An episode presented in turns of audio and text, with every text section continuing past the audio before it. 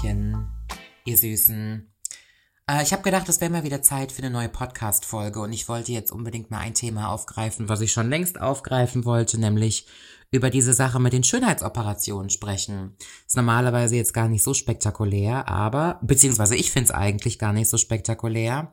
Aber jetzt mal abgesehen davon, dass ich das irgendwie, dass ich darüber immer in irgendwelchen Interviews sprechen muss, gibt es da zum Beispiel auch bei Instagram hin und wieder mal ein paar Fragen dazu. Außerdem habe ich ähm, eventuell neue Operationen geplant und da muss man ja immer vorsichtig sein, wenn man darüber spricht.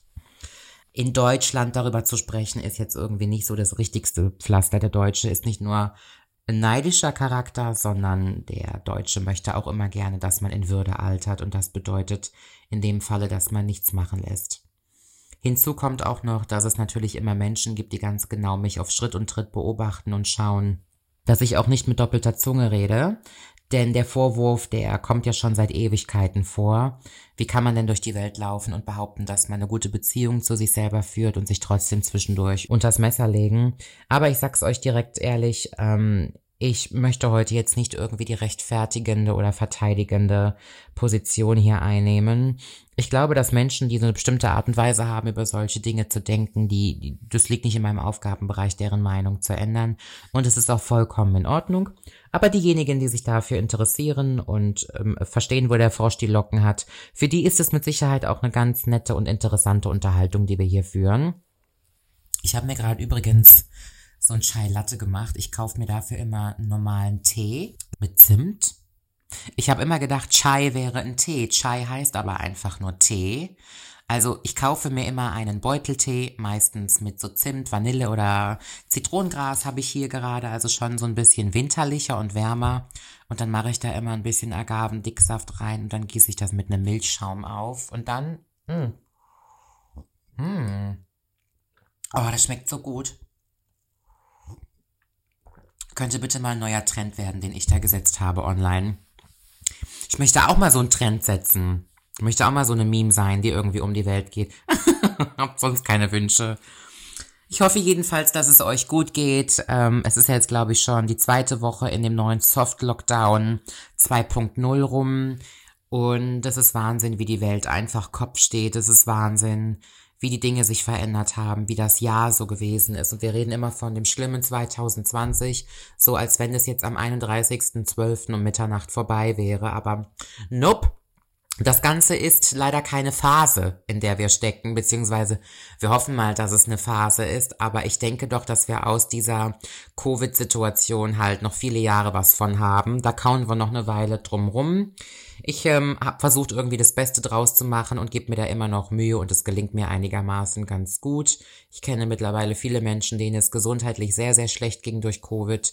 Ich kenne noch mehr Menschen, denen es wirtschaftlich sehr schlecht ging durch diese ganze Krise und am Ende des Tages ist es alles wirklich eine Farce, eine Scharade, Wonne grotesk. Zu meinen Operationen. Ich nutze einfach mal den Anlass, um darüber zu sprechen, weil ich in der letzten Zeit tatsächlich oder eigentlich schon Anfang des Jahres angefangen habe, eine neue Operation zu planen. Ist jetzt nichts Spektakuläres. Um ehrlich zu sein, bin ich mal wieder damit beschäftigt, die Ergebnisse anderer Operationen noch so ein bisschen zu verfeinern, Feintuning zu betreiben bzw. auszubessern. Ich denke, jeder von euch Zuhörern weiß um meine Situation Bescheid. Ich bin nicht als Frau geboren, demnach meines Geschmackes nach bin ich des Öfteren in meinem Leben auf plastische Chirurgie angewiesen gewesen. Ähm, einfach um, ja, die Merkmale, die bei der Geburt mitgekommen sind, nämlich männliche, versuchen so ein bisschen ins weibliche umzuformen. Ich möchte aber meine ganze Operiererei gar nicht nur darauf schieben, dass ich als Transsexuelle geboren wurde, sondern glaube, dass wenn ich als biologische Frau geboren worden wäre, hätte ich mich auch ganz oft unters Messer gelegt. Denn letzten Endes, das, was ich mittlerweile an Operationen betreibe, hat ja schon gar nichts mehr mit meinem Umstand an sich zu tun, sondern damit, dass ich mich einfach einem bestimmten Geschmack und ästhetischen Sinnbild näher bringen möchte. Ähm, und will mich da auch gar nicht versuchen, irgendwie rauszureden, sondern ich habe auch keine Sucht entwickelt, das glaube ich nicht, aber definitiv kann man sagen, dass ich derweil schon den Respekt verloren habe und es ist Wahnsinn, so viele Operationen sind nicht so gelungen oder nicht so geworden, wie ich es gerne gehabt hätte. Viele Operationen waren auch sehr schmerzvoll und trotzdem ist irgendwie ein Drill in mir, der mich das trotzdem immer und immer wieder wiederholen lässt. Und ich versuche auch gar nicht demjenigen, der sagt, ich sollte besser mal in Psychotherapie investieren als in plastische Chirurgie, dem Menschen zu widersprechen. Ich gehe zur Therapie, ich gehe seit 15 Jahren zur Therapie und fühle mich da auch sehr gut aufgehoben. Aber dieser Punkt mit Schönheitsoperationen ist etwas, was ich versuche in Interviews zu vermeiden, drüber zu sprechen und mit Therapeuten spreche ich da gar nicht mehr drüber, weil ich davon müde bin, weil ich satt bin. Ich bin jetzt 32 und ich übernehme die Verantwortung für das, was da passiert und ich bin mir bewusst über das Risiko, habe aber mit Sicherheit irgendetwas in mir, das mich trotzdem immer noch antreibt, das Ganze weiter und weiter zu führen und auszubauen. Wahrscheinlich versuche ich irgendwas zu kompensieren, wahrscheinlich versuche ich irgendwas zu verdecken, abzudecken, zu übertünchen. Wie das Ganze halt eben auch aussieht, ist da jetzt mal dahingestellt. Auf jeden Fall ähm, habe ich immer die plastische Chirurgie in Anspruch genommen und bin auch immer noch mit dabei. Allerdings im Gegensatz zu vor ein paar Jahren habe ich jetzt nicht immer unbedingt das Verlangen, grundsätzlich noch was zu verändern, weil ich wirklich ganz cool mit mir selber bin und ähm, mich gerne im Spiegel anschaue. Aber es sind natürlich auch ein paar Operationen äh, gewesen, wie ich das gerade eben schon gesagt habe, die halt eben nicht so geworden sind, wie ich mir das hätte gewünscht. Um das Ganze mal kurz und knapp zu erzählen, ich habe mehrere Brustvergrößerungen hinter mir. Ähm, die erste Brustvergrößerung war eine Vergrößerung mit Kochsalzimplantaten. Das Ganze hat man gemacht, um den Muskel und um die Haut zu dehnen, weil ich halt eben flach-flach gewesen bin. Und als die Haut und der Muskel dann relativ gut gedehnt waren, haben wir das Ganze ausgetauscht in meine allerersten Silikonimplantate. Das waren damals 330 Milliliter und vor vier, fünf Jahren habe ich dann so ein Spleen bekommen, dass ich unbedingt der Meinung war, ich müsste jetzt riesengroße Brüste haben. Und da merkt man auch einfach mal, wie Geschmäcker sich im Laufe der Zeit verändern. Hab mir diese Brüste dann machen lassen. Es ist einfach fantastisch geworden. Ich habe wirklich wunderschöne Brüste. Aber mittlerweile würde ich das jetzt auch nicht mehr so groß machen, beziehungsweise könnte ich jetzt nochmal vier, fünf Jahre zurückschrauben, hätte ich das nicht nochmal so in Anspruch genommen. Ich finde, es passt sehr gut zu mir. Die großen Brüste passen zu meinem Brustkorb, zu meinem, ähm, zu meiner Schulterdistanz voneinander. Aber das geht nicht ungeschoren an so einer Rückenmuskulatur vorbei. Es ist immer ein bisschen schwieriger, Kleidung zu finden, die passt. Ähm, vor allen Dingen jetzt, wo ich an der Taille auch um einiges schmaler bin. Aber was mich immer noch am meisten stört, ist, wenn man große Brüste hat, egal ob die ähm, von Natur aus groß sind oder operiert sind, du siehst halt immer sehr wuchtig aus. Also wenn ich mich fotografieren lasse, beispielsweise nur bis zum Bauchnabel, dann sehe ich einfach um das Dreifache schwerer aus. So große Brüste tragen unfassbar auf. Und es ist Wahnsinn, als meine Brüste frisch gemacht waren, war ich auch nie verlegen drum, irgendwie einen weiten Ausschnitt zu tragen oder das Ganze auch zur Schau zu stellen. Und mittlerweile, ihr kennt mich ja, bin ich ja ähm, hochgeschlossen in Person. Ich bin ja eine richtige Nonne outfit-technisch und fühle mich mittlerweile sehr, sehr unwohl, wenn man zu, wenn ich zu viel Ausschnitt habe und dann die Leute da hinschauen. Und sie schauen ja auch nicht, weil sie es böse meinen. Da ist ja auch um einiges was zu schauen. Aber mittlerweile mag ich das einfach gar nicht mehr so. Ich könnte meine Brüste natürlich verkleinern lassen, aber dann müsste ich sie gleichzeitig auch straffen lassen, weil meine Haut natürlich jetzt sehr weit gedehnt ist. Und im Moment sehe ich noch nicht die Notwendigkeit dazu, mit so einer Narbe ähm, rumzulaufen, die dann entstehen würde. Und Brüste verkleinern und straffen lassen ist immer mit sehr viel Narbengewebe verbunden. Und da meine Brüste wirklich einfach Perfektion sind, ähm, bin ich das im Moment noch nicht bereit in Kauf zu nehmen. Dann wissen wir alle, hatte ich einige Operationen im Gesicht und dann hatte ich ja letztes Jahr im Mai und im Dezember 2019 ein Brazilian Butt Lift. Um das einmal zu beschreiben, wenn ich weiß, was das ist. Bei einem Brazilian Butt Lift wird an manchen Stellen am Körper Fett abgesaugt. Vorzugsweise macht man das am Bauchrücken und Taille, um da einfach ähm, eine schmalere Silhouette zu kreieren. Und das Fett wird dann extrahiert, ausgesiebt, äh, da wird die Quintessenz rausgenommen, was weiß ich, und wird dann halt eben in den Po und wer das möchte auch in die Hüften gespritzt, um eben eine Körperform zu erzielen, die so ein bisschen Coca-Cola-Flaschen ähnlicher ist aber ähm, vorzugsweise um einen großen, opulenten Po zu kreieren. Und für die OP habe ich damals zugenommen, viel mehr als ich sollte, weil Dreimal dürft ihr raten, mir ist das Zunehmen überhaupt nicht schwer gefallen. Ich habe neun Kilo zugenommen in sechs Monaten und habe mir dann Fett absaugen lassen am Rücken, Bauch und Taille. Genauso wie auch an den Oberarmen und ein bisschen am, an der Oberschenkelinnenseite.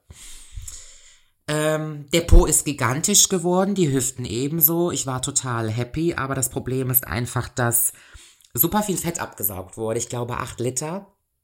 Und meine Haut hat das nicht so gut mitgemacht. Trotz Miederwäsche tragen. Ihr müsst euch vorstellen, wenn der normale Mensch zackig abnimmt durch eine Diät und Sport, ist es schon sehr schwierig für so ein Gewebe oder für so eine Haut sich zurückzubilden.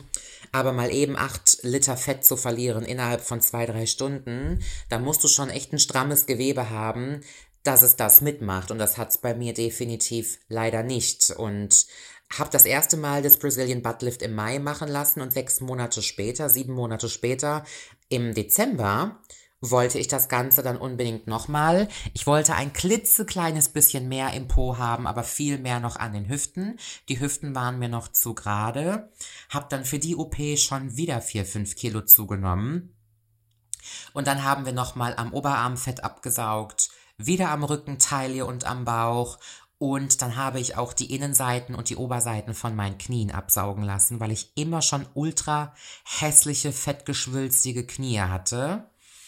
Und ja, ich bin dann wach geworden und muss sagen, bei dem ersten, bei der ersten Po-Vergrößerung hatte ich krass höllische Schmerzen den ersten Tag nach der OP. Danach ging's. Aber der Heilungsprozess war eigentlich der herausforderndste von allen Schönheitsoperationen weil am ganzen Körper so viel Fett abgesaugt wurde, mein Kreislauf gar nicht in Schuss gekommen ist.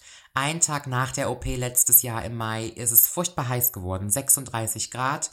Ich frisch operiert, mit Verbänden, komplett in einen Panzer eingepackt, in Miederwäsche.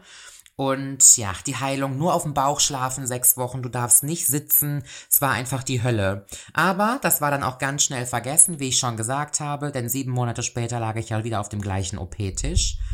Hab das beim zweiten Mal aber viel einfacher verkraftet, muss ich sagen. Es wurde natürlich viel weniger Fett abgesaugt, viel weniger Fett transferiert und es war Winter und das ging einfach. Wenn du einmal weißt, wie es geht, dann läuft das. Die erste Brustvergrößerung war für mich auch eine Herausforderung. Nummer zwei und drei war für mich easy going. Das waren Klacks.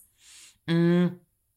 Naja, aber ihr könnt euch ja dann vorstellen und wahrscheinlich fragt ihr euch jetzt auch zu Recht, naja, wenn man bei der ersten Fettabsaugung schon so ein Scheißgewebe hat, was irgendwie den Spaß nicht mitmacht, wie sieht das denn nach dem zweiten Mal aus? Und diese Frage wäre berechtigt, denn meine Haut hat es natürlich jetzt gar nicht, gar nicht mehr mitgemacht. Die Haut an meinem gesamten Körper ist einfach strapaziert ohne Ende. Und das stimmt mich schon recht unzufrieden. Es ist jetzt nicht, ich habe keine Dehnungsstreifen, es ist auch nicht so, dass es hängt. Aber ich war noch nie ein großer Fan von meinen Oberarmen, bin ich jetzt auch überhaupt gar nicht mehr. Und äh, die Haut an meinem Bauch ist halt leer, als hätte ich ein Kind bekommen. Vielleicht nicht ganz so schlimm, wenn ich gerade stehe, siehst du es überhaupt nicht, da habe ich einen ganz normalen flachen Bauch, aber sobald ich sitze, ist es eine leere Hautrolle nach der anderen. Und zwar so sehr, dass ich, seitdem ich dieses Brazilian Buttlift hatte, ich einfach keinen Bikini mehr tragen würde was ich vorher definitiv getan habe. Wisst ihr, ich bin 32 und hätte ich jetzt ein Kind bekommen, würde mein Bauch wahrscheinlich genauso aussehen. Und wenn es nur nicht jetzt, äh, wenn es nur daran liegen würde, würde ich jetzt ein Bikini oder einen Badeanzug tragen, könnte ich damit absolut leben. Aber es stört mich zum Beispiel sehr, wenn ich ein BH trage und eine enge Jeanshose, dass zwischen BH und Jeanshose sich so viel leere Haut ansammelt, dass ich wirklich aussehe, egal ob ich stehe oder sitze, wie ein Gummibärchen und ich merke immer mehr und immer mehr, dass mich dieser Hautüberschuss am Bauch extrem stört. Und deswegen bin ich im Moment dabei, in Erwägung zu ziehen, meine Bauchdecke straffen zu lassen. Das muss man sich sehr gut überlegen, weil es schon eine Strapaze ist. Man hat eine super lange Narbe entlang der, dort wo die Unterhose aufhört, also zwischen Schritt und Bauchnabel, wird eine sehr, sehr lange Narbe sein. Und ähm, ja, man darf nicht vergessen, dass die Haut, die Bauchdecke wird komplett vom Muskel abgelöst, wird nach unten gezogen, das heißt der Bauchnabel wird versetzt, Überschuss der Haut wird weggeschnitten und dann wird man wieder zugenäht.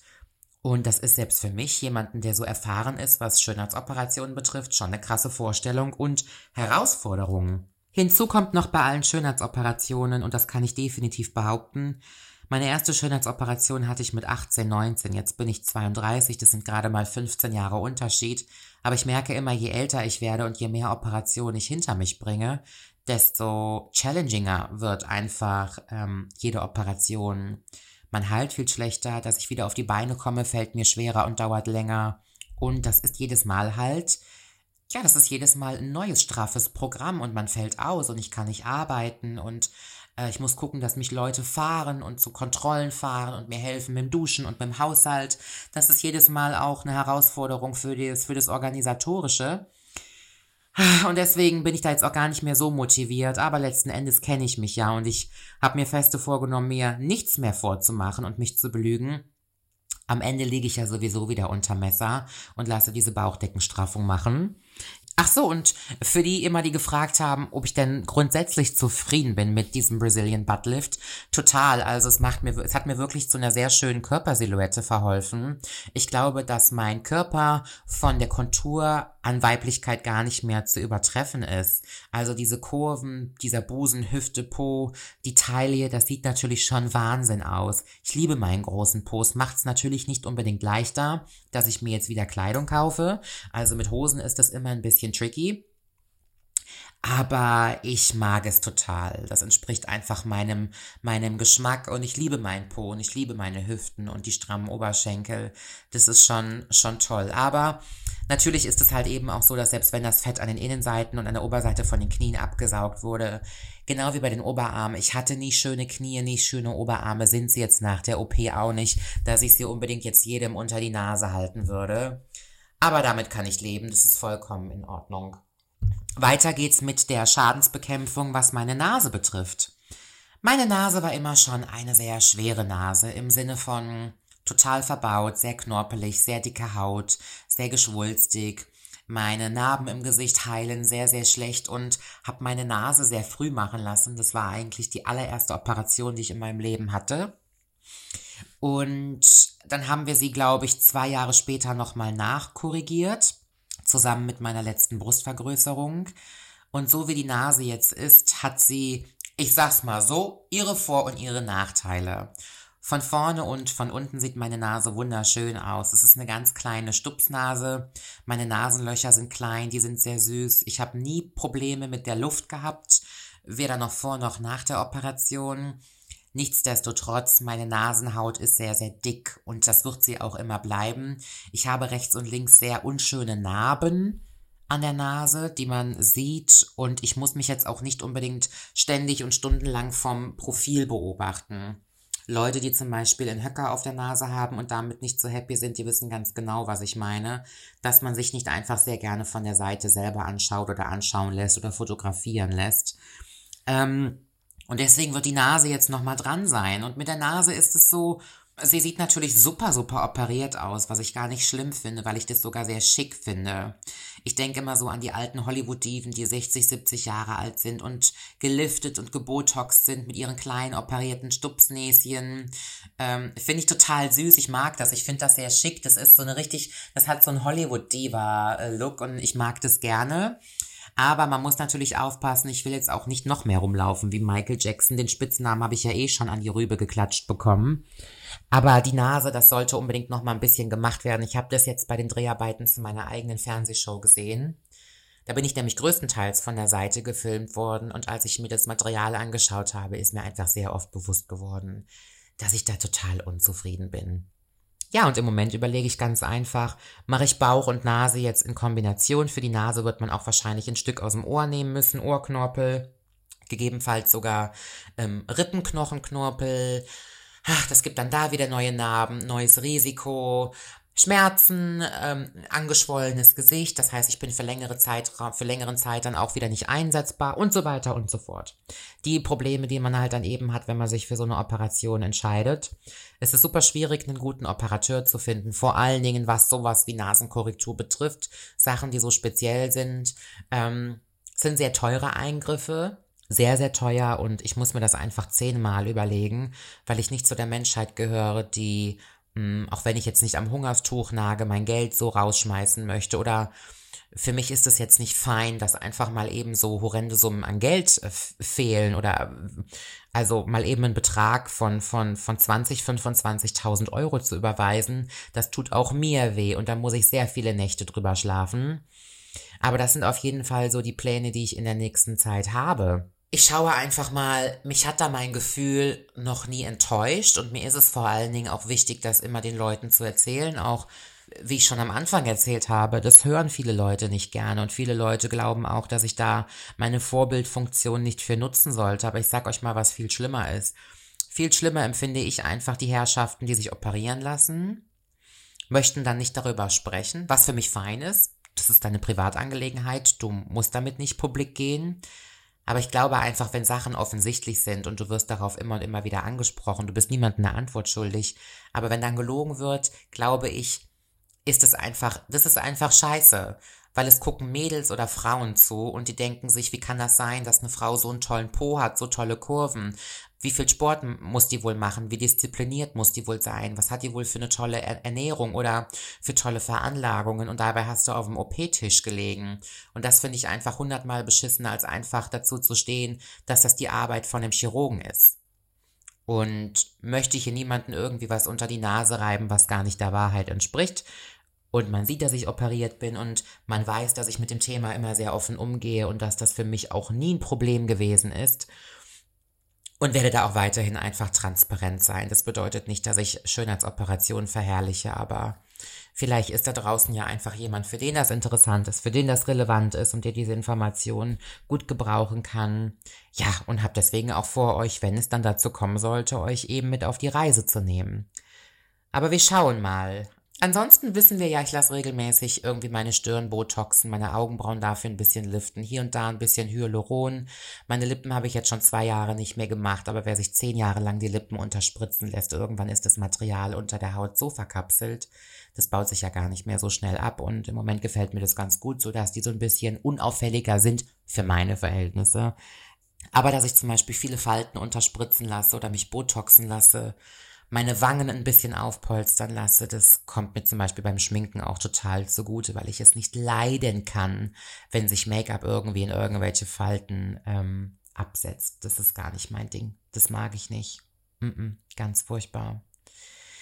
Ja, hm. Ich hatte eine geschlechtsangleichende Operation. Ich war damals sehr jung. Das fällt bei mir allerdings nicht unter plastische Chirurgie, sondern so eine Geschlechtsangleichung war einfach medizinisch, seelisch notwendig, weil ich es ansonsten nicht auf die Kette bekommen hätte, dieses Leben zu leben. Aber, und die Geschichte habe ich schon sehr oft erzählt, dass ich damals, ähm, dass die Operation, diese erste Geschlechtsangleichung leider nicht so geglückt ist, wie ich mir das vorgestellt hatte. Ich war erstens nicht genug informiert, ich habe mir nicht genug Meinungen angehört, nicht genug Ärzte angeschaut. Es gab damals aber auch nicht Instagram und YouTube und all das. Das war noch gar nicht so auf der Höhe, beziehungsweise das Thema Transsexualität wurde damals noch in keinster Weise so thematisiert wie heute. Und habe da auch nicht genug Quellen gehabt und kannte auch niemanden, der mir da mal hätte einen guten Ratschlag geben können. Und deswegen nach dieser Geschlechtsangleichung ist eigentlich eine Odyssee entstanden an Nachkorrekturen. Ich glaube, ich kenne fast jeden Arzt in Deutschland, der sich nicht nur mit Geschlechtsangleichungen beschäftigt. Ich kenne auch viele plastische Chirurgen, die sich mit Schamlippenkorrekturen beschäftigen und was es da nicht sonst noch alles da unten in der Schatztruhe gibt und hab äh, mittlerweile bin ich sehr zufrieden im Übrigen, das ist alles ganz fein so wie es ist und bin auch was zum Beispiel Geschlechtsverkehr betrifft damit sehr einverstanden, auch wenn das niemals das Level erreicht von einer biologischen Frau. Das kann mir aber auch keine transsexuelle Frau erzählen. Das kann keine behaupten, dass das bei ihr mit Sicherheit genauso läuft, wie wäre sie mit einer Vagina geboren. Aber das soll jetzt auch nicht das Thema sein an der Stelle. Aber so wie es jetzt ist, bin ich sehr, sehr happy. Aber sich im Genitalbereich operieren zu lassen, ist nicht nur schmerztechnisch sehr oft eine unangenehme Situation, sondern ich glaube auch, dass das, dass das selig schon was mit mir gemacht hat, ständig vor irgendwelchen fremden Menschen oder vor Ärzten die Hose runterzulassen, dass Leute sich mit einem Geschlecht was wahrscheinlich nicht so geworden ist, wie du es dir erhofft hast, beschäftigen, da rumspritzen, nähen, stopfen, schrauben und operieren, das ist eine wahnsinnig aufreibende Situation mental.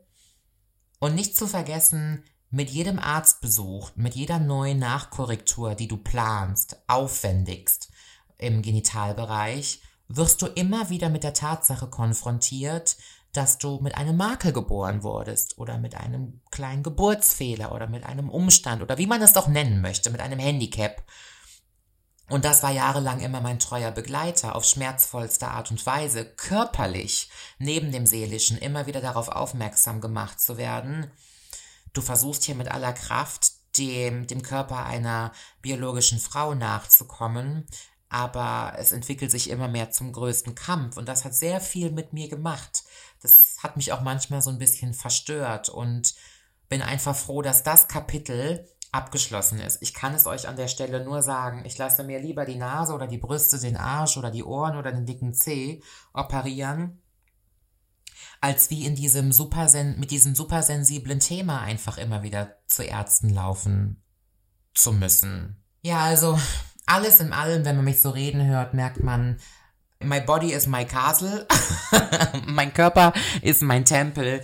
Ich, ich hoffe, ich hoffe, dass ich nicht irgendwann mit 80 vor dem Spiegel stehe oder im Schaukelstuhl sitze und den mit dem Kopf schüttel und mir denke, was habe ich da eigentlich gemacht?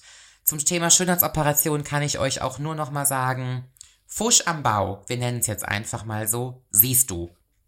Egal, wie groß oder wie klein die Sache ist, die du an deinem Körper veränderst, sobald du in deinen Körper eingreifst, sobald du irgendetwas optisch veränderst, siehst du es. Du siehst immer, wenn ein Arzt irgendwie wo rumgeschraubt hat. Und wenn es nur eine klitzekleine Veränderung ist, wenn man genau hinschauen muss, man muss sich einfach darüber bewusst sein, dass man mit seiner Gesundheit spielt, mit seinem Leben spielt und dass das ein Eingriff in, in, ins System ist. Und da muss man sehr verantwortungsvoll mit umgehen. Aber auf der anderen Seite, ich möchte nicht die Mutter Teresa hier spielen oder sogar den Klugscheißer. Ich glaube feste daran, dass manche Menschen so unglücklich sind mit Makeln, mit optischen Makeln. Und du kannst noch so viele Coachings ähm, äh, besuchen, wo man dir versucht beizubringen, liebe dich selber, liebe dich selber, es ist doch alles gut so und so wurdest du geboren und so ist alles fein. Ich glaube, manche Leute kommen einfach nicht darüber hinweg und wenn das dann für dich die Lösung ist, Geld zu bezahlen, damit ein Arzt ähm, dein Problem behebt oder Sachen verändert, kann das manchmal die Lebensqualität ungemein steigern. Also, so sehr ich auch darauf aufmerksam machen möchte, dass Schönheitsoperationen lebensbedrohlich sein können und dass man damit verantwortungsvoll umgehen muss, es hat meine Lebensqualität ungemein ähm, verbessert und ich kenne viele Menschen, die nur durch einen Eingriff ein komplett neuer Mensch geworden sind. In diesem Sinne bin ich froh, den Pro- und den Kontrastuhl besetzen zu dürfen. Fühlt euch ganz fest von mir gedrückt. Ich danke euch fürs Zuhören. Danke, dass es euch überhaupt gibt für die Unterstützung und wir hören uns hoffentlich ganz bald beim nächsten Mal wieder.